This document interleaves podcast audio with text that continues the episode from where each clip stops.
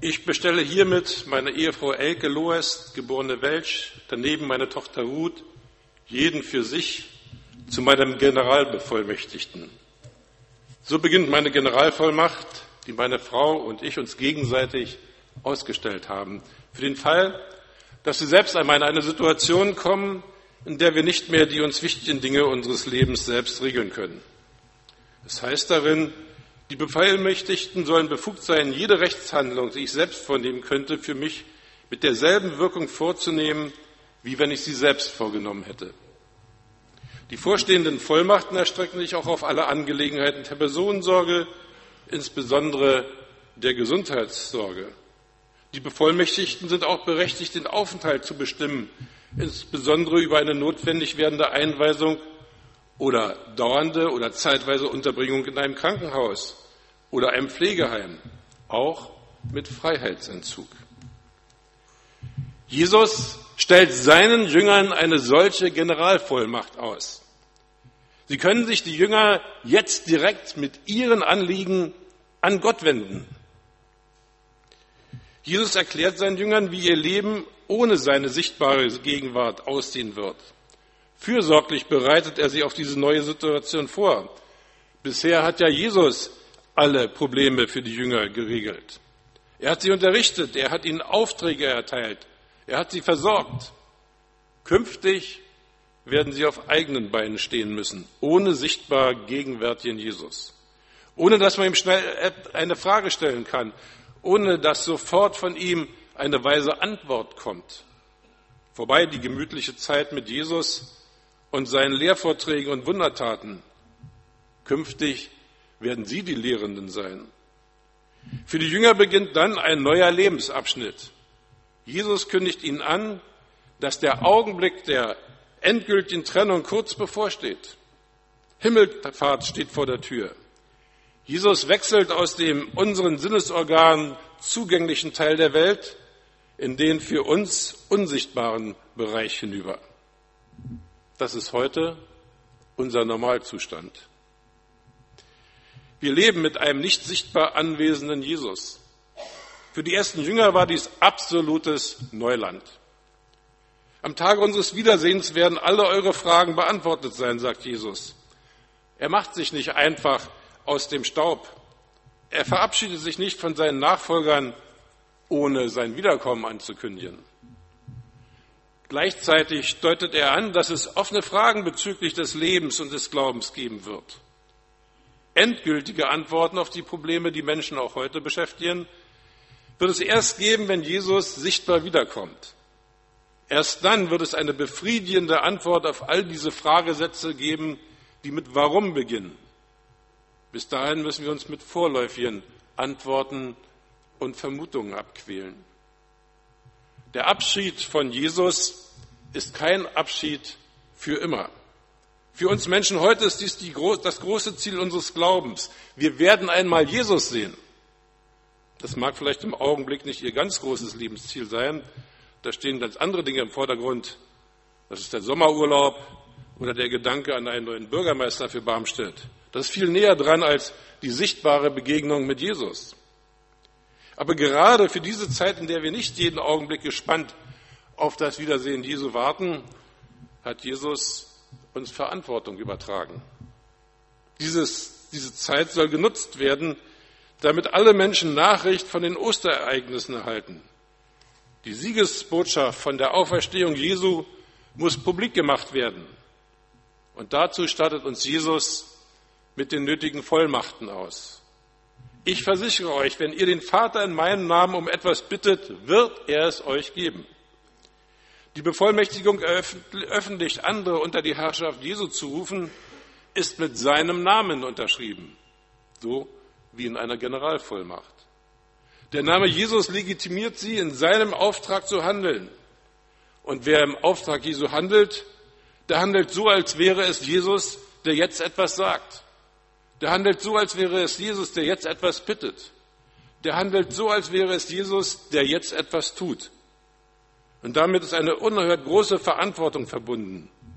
Und Jesus traut ihnen das zu. Jeder Christ bekommt diese Vollmacht vom Augenblick seines neuen, neuen Lebens mit Jesus. Wer Jesus seine Rechte an seine Person abtritt, dem übereignet Jesus alle Rechte, die er hat. Wer ein Nachfolger Jesu wird, erhält eine unerhörte Macht. Und das ist uns in der Regel nicht bewusst.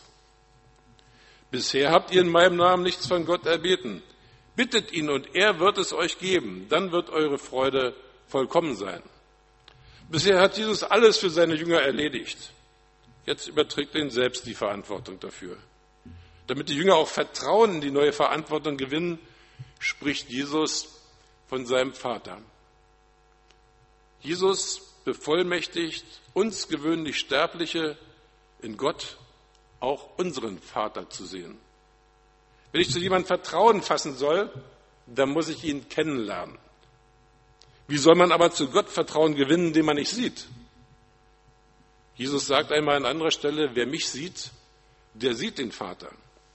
Jesus kündigt eine völlig neue Zeitepoche für die Menschheit an. Bisher hat er alle Gebete der Menschen vor seinen Vater getragen. Er war der Vermittler. Er war auch der verlängerte Arm Gottes, wenn es galt, Menschen zu helfen in ihrer Not. Kein Mensch hatte direkten Zugang zu Gott. Man brauchte Jesus oder im Alten Testament die Priester und Propheten, um mit Gott in Kontakt zu treten. Jesus kündigt an, bald werdet ihr direkt mit Gott reden. In dieser Beziehung sind wir heute Lebenden schon weiter als die Jünger damals. Wir haben bei Beginn unseres Lebens mit Jesus den Heiligen Geist bekommen. Gottes Geist macht in jedem Menschen, der Christ wird, Quartier.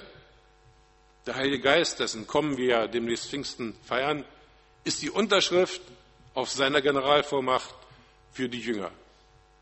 Dieser Geist Gottes ist das neue Kommunikationssystem, mit dem sie mit Gott und Gott mit ihnen direkt in Verbindung treten kann. Die Jünger werden ab dem ersten Pfingsttag genau diese Erfahrung machen. Jesus muss nicht mehr ihre Bitten vor Gott tragen. Das dürfen Christen selbst tun. Jesus hat uns gelehrt, wie das geschehen kann. Er hat es uns im Vater unser gezeigt. Darin wird auch gezeigt, um was sie alles Gott bitten dürfen. Da geht es um hochgeistliche Dinge wie die Ehre Gottes und die Ausbreitung seiner Macht auf Erden. Da geht es um ganz irdische Dinge wie ihre tägliche Versorgung mit Nahrung. Da geht es aber auch um ganz menschliche Dinge wie ihr eigenes Versagen und um die, Mitschuld, und um, um die Schuld ihrer Mitmenschen. Es gibt nichts, wofür sie nicht Gott bitten dürfen. Jesus hat ihnen die Vollmacht erteilt, ohne anzuklopfen, ohne vorherige Anmeldung, direkt vor den Thron Gottes zu treten und alle ihre Herzensanliegen auszubreiten. Versuchen das mal bei der englischen Königin. Denn der Vater liebt euch, weil ihr mich liebt und daran glaubt, dass ich von Gott gekommen bin. Ohne Jesus-Beziehung keine Vaterbeziehung zu Gott. Es gibt die merkwürdigsten Anredeformen Gottes. Da ist vom Herrgott die Rede vom, oder vom Allmächtigen. Und auch im Alten Testament begegnen uns verschiedene Gottesnamen. Sie alle beschreiben eine Wesenseigenschaft Gottes. Für sie als Christ hat Jesus das Verhältnis zu Gott völlig neu geregelt. Sie dürfen ihn Vater nennen. Das ist eine sehr intime Bezeichnung. Sie spiegelt ein Vertrauensverhältnis wider, das sich so in anderen Religionen nicht wiederfindet. Da müssen den Göttern Opfer gebracht werden. Sie herrschen wie Despoten. Bestimmte religiöse Übungen wie das regelmäßige Gebet zu bestimmten Stunden oder das Aufsagen des jeweiligen Glaubensbekenntnisses sind notwendig. Nur durch diese regelmäßigen Übungen bleibt der Kontakt zur Gottheit erhalten. Die Beziehung der Christen zu ihrem Gott ist eine ganz andere. Aber, lieber Vater, können sie Gott anreden. Das ist die Koseform des Wortes Vater, die der Heilige Geist sie verwenden wird. Das ist unser Papa oder Vati. So intim ist unsere Beziehung zu unserem lebendigen Gott. Diese intime Beziehung zwischen Ihnen und dem himmlischen Vater kommt durch Ihre Anerkennung Jesu als Sohn Gottes zustande. Da, wo geleugnet wird, dass Jesus von Gott kommt, wird die Autorität Gottes als Vater ebenfalls in Frage gestellt. Man kann es nicht mit Gott zu tun haben ohne Jesus. Gott ist für uns Menschen erst durch Jesus begreifbar geworden. Durch Jesu Leben und Handeln erahnen wir etwas von der Liebe Gottes zu uns. Gott lässt sich auch nur von denen als Vater anreden, die in Jesus ihren Retter erkennen. Ohne Jesus kein Erkennen der Vaterschaft Gottes für seine Menschenkinder. Wer Jesus vertraut, bekommt die väterliche Zuwendung Gottes zu spüren. Wie innig eine Beziehung zwischen zwei Personen ist, das wird nun mal am deutlichsten in der Art und Weise, wie sie miteinander reden. Beten ist eine Form des Redens, die klar zum Ausdruck bringt, hier sind zwei Personen im Gespräch von unterschiedlicher gesellschaftlicher Stellung. Der eine ist der Bittsteller, der andere ist der, der die Möglichkeit hat, die Bitte zu erfüllen. Und dabei zeigt sich dann, ob Menschen in ihren Gebeten Gott als Vater ernst nehmen oder ihn immer noch einen furchterregenden, drohenden Gott sehen. Gott bewahrt niemanden trotz intensivsten Gebets vor den Folgen seines gesetzlosen Handelns, zum Beispiel beim Steuerbetrug. Ich will das jetzt nicht weiter ausführen. Dafür gewährt Gott uns dann seine Vergebung. Trotz großartiger Bevollmächtigung für Jesus, trotz großartiger Bevollmächtigung Jesu für unser Beten, lässt Gott sich als echter Vater nicht für unsere Tricks einspannen. Jesus sagt, ja, ich kam vom Vater in die Welt und jetzt verlasse ich sie wieder, um zum Vater zurückzugehen. Glaubt ihr wirklich? fragte Jesus. Wie ernst es um die Gottesbeziehung eines Menschen bestellt ist, zeigt sich in Krisenzeiten. Ihr sollt nämlich wissen, die Zeit wird kommen und eigentlich ist sie schon da, in der man euch auseinandertreibt. Ihr werdet euch in Sicherheit bringen und mich allein lassen. Aber auch dann werde ich, werde ich nicht allein sein, denn der Vater ist bei mir. Jesus hat seine Jünger im Voraus auf ihren Kleinmut hingewiesen. Ihr Glaube, ihr Vertrauen auf Jesus war verschwunden, als er verhaftet wurde. Die eigene Haut war ihnen wichtiger zu retten. Dass Jesus von Gott kommt, war mit einem Schlag wie weggeblasen. Seid vorsichtig mit euren frommen Sprüchen, sagt Jesus. Nehmt den Mund nicht so voll. Wenn es hart auf hart kommt, ist eure eigene Sicherheit euch doch das Wichtigste.